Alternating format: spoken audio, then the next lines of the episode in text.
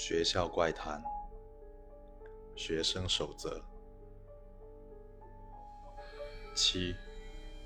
医务室里只有林医生值得信任，至少目前是的。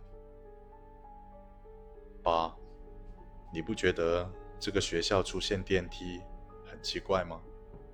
所以不要为了节省一点力气而乘坐任何电梯。九，狗是人类最忠诚的朋友，它们不会伤害人类。所以，任何情况下，请善待他们。十，万不得已的情况下，可以臣服于他。只有人才有资格臣服于他。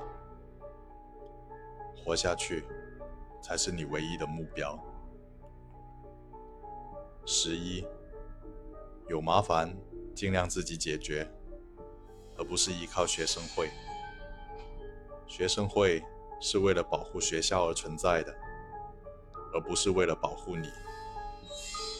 他们是正义的，但也许会为了学校牺牲你。十二，请尽量参加学校组织的每一场晚会。只有人才有资格参加。你可以在会场与任何同学交谈，但离开会场后，当晚不要和任何人说话。